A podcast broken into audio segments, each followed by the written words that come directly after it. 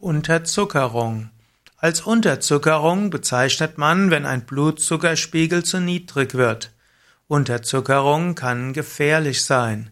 Zu niedrige Werte können sogar lebensgefährlich sein. Unterzuckerung kann führen zu Zittern, zu Schwitzen, zu Heißhunger. Unterzuckerung kann sogar in Ohnmacht führen. Unterzuckerung sind, hat also verschiedenste äh, Auswirkungen. Woher kommt Unterzuckerung? Unterzuckerung ist natürlich besonders bei Diabetikern.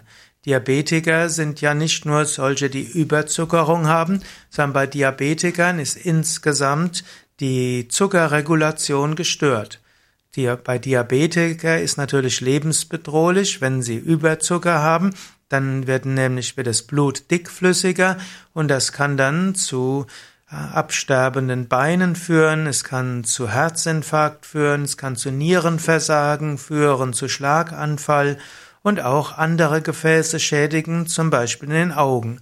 Und deshalb das Langfristrisiko bei Diabetes, insbesondere Diabetes vom Typ 2, heißt, äh, dass zu hoher Blutzuckerspiegel letztlich die Organe schädigen kann.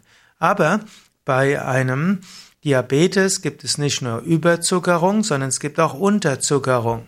Unterzuckerung heißt, dass irgendwo zu viel Insulin im Körper ist und deshalb die und deshalb der Zuckerspiegel sinkt und das führt dann zu verschiedenen Symptomen.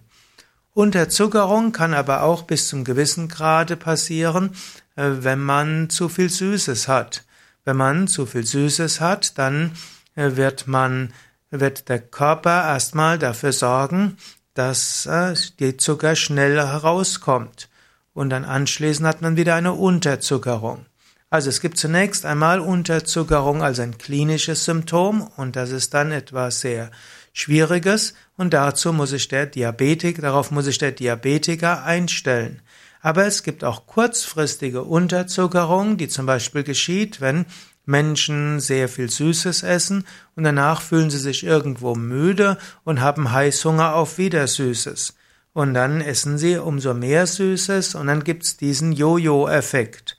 Man hat eine Stunde zu viel Zucker und dann eine Stunde zu wenig und insgesamt führt das irgendwann dazu, dass der Mensch in zu dick wird und dass er eventuell irgendwann, dass irgendwann dieser ganze ständige Zucker hoch und Zucker runter dazu führt, dass der Körper den Zuckerspiegel nicht mehr richtig steuern kann.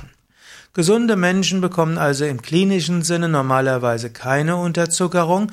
Der Körper kann sehr gut den Blutzuckerspiegel äh, ja, regulieren, aber Typ 2 Diabetes kann dazu führen, dass äh, auch mal ein zu niedriger Blutzuckerspiegel kommt.